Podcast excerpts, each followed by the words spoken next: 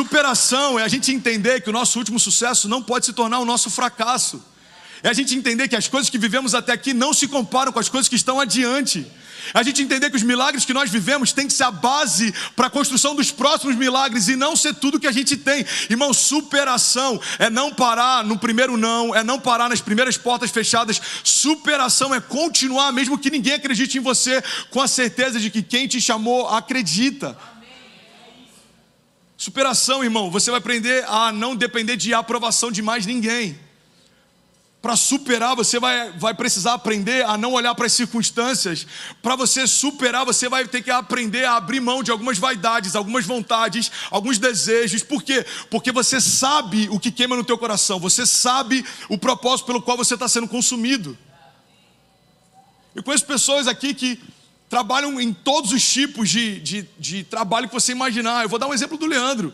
Leandro hoje é pastor em tempo integral, mas quando veio para cá trabalhava com demolição.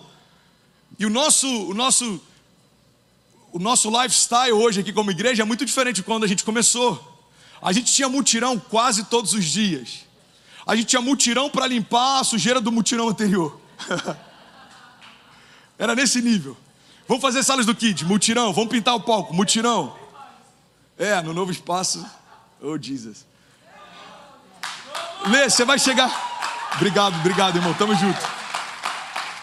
Você vai chegar aqui horas? Mano, eu saio que dá uma demolição às 5. Tá bom, mano. 5 e 20 estou esperando você aqui. Às vezes a gente saía às 4 da manhã. Já teve dias da gente virar. E o que, que ele fazia no dia seguinte? Ia para demolição de novo. Então ele pode parar e olhar, cara, peraí, eu fiz quatro anos de seminário inter, internato, eu, eu dediquei minha vida para o chamado, eu já fui pastor no Morumbi, eu já fiz isso, já, fui, já fiz aquilo, eu não vou me submeter à construção. Ele poderia fazer isso? Poderia mas também não viveria o romper que estava logo em seguida.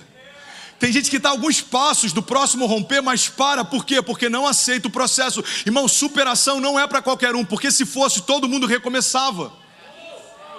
Superação não é para qualquer um, porque se fosse, todo mundo recomeçava. Eu citei alguns meses atrás aqui uma história do, do Mike Tyson. Eu já ia falar Michael Jackson. Imagina. Eu ia ter que jogar para a história do Michael Jackson, ainda bem que segurei. O Mike Tyson sendo entrevistado por um repórter, o repórter falou: Cara, é verdade que seis da manhã você se levanta para correr todos os dias? Ele falou: Claro que não. Seis da manhã eu já estou correndo. Eu acordo às cinco. E se eu souber. Aí, aí, o repórter falou assim: Mas por que você faz isso? Você é o campeão mundial. Ele falou: É por isso que eu sou campeão mundial. Porque enquanto eu treino, os meus adversários estão dormindo. E se eu souber que alguém está acordando às seis da manhã para correr, eu vou acordar às quatro. E se eu souber que alguém está acordando às cinco, eu vou acordar às três. E se eu souber que alguém está acordando às três, eu não vou dormir para continuar treinando. Irmão, isso é alguém focado que entendeu que não tem tempo para dar desculpas. As nossas desculpas convencem pessoas, mas elas não mudam histórias. Então, essa mensagem é urgente. Desculpa falar sobre isso no Dia das Mães, mas famílias em crise não são ponto fora da curva. Todos nós, em algum momento, enfrentamos isso. Tem famílias aqui nesse auditório que, se a gente for levantar, falar quem está com crise no casamento, sei lá, 40% talvez levante a mão. Quem tem enfrentado alguma crise financeira, mais 30%. Quem está enfrentando uma crise de identidade. Quem está com um vazio existencial. Quem aqui só está funcionando, você não sabe ainda o propósito pelo qual foi gerado. Quem aqui pensa em largar a mão de tudo e voltar para casa, irmão? A gente ia ter no final dessas perguntas um auditório inteiro com mãos levantadas. Que eu quero compartilhar é que as crises fazem parte, os desafios fazem parte, mas a superação é o que separa meninos de homens, é o que separa mulheres de mães. A gente vive uma crise na nossa geração em que homens têm medo de serem homens e mulheres têm medo de serem mães. Tiago 1,3 diz: Pois vocês sabem que a prova, meu Deus, cinco minutos, da nossa fé produz perseverança. A verdade, irmão, guarda isso. Você está comigo? Amém. A verdade é que o nosso posicionamento é a expressão da nossa fé. A sua fé não é vista com o que você fala. A sua fé ela é vista com o que você faz.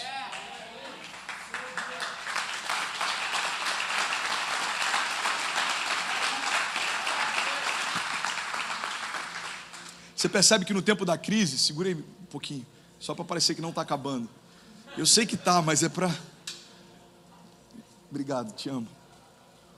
Você percebe que a pandemia e todo o tempo de crise, ela faz algo. Olha para cá, não se distrai, não, só tem 3 minutos e 40.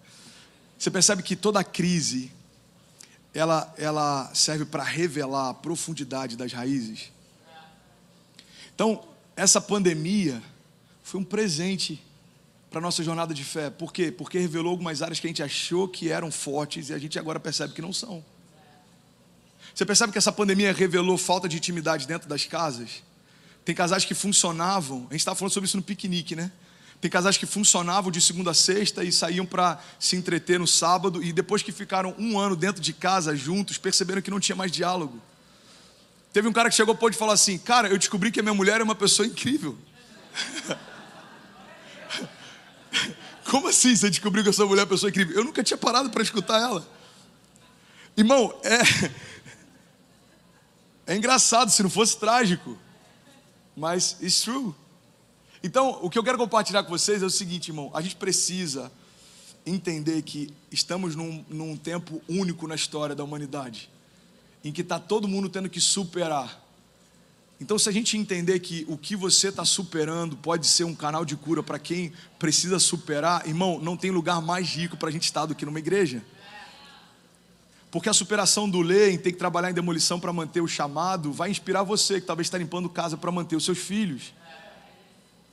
E você limpando a casa para manter os seus filhos vai inspirar alguém que chegou aqui com uma promessa de, de American Dream e talvez perdeu tudo. O que eu quero compartilhar, irmão, é que a tua vergonha de ontem pode se tornar a dupla honra de hoje. Você crê nisso, de verdade? Olha o que a palavra diz sobre superação. 1 João 5,4. Agora a banda pode vir, porque realmente eu tenho que terminar. O que é nascido de Deus vence o mundo. E essa é a vitória que vence o mundo, a nossa fé.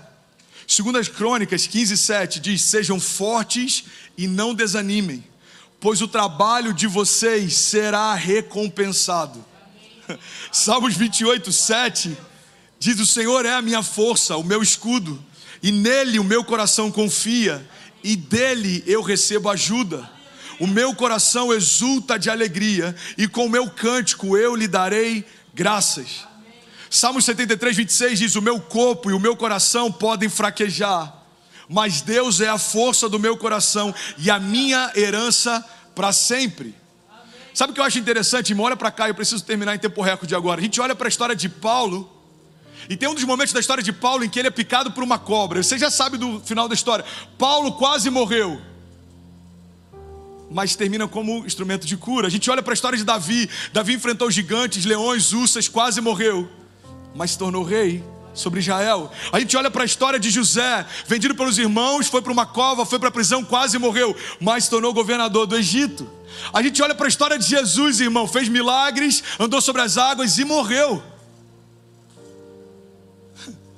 Mas ao terceiro dia ressuscitou. Você percebe que todos os heróis da fé antes de Jesus quase foram, mas Deus manteve. Depois de Jesus, alguns até foram, mas Deus trouxe de volta.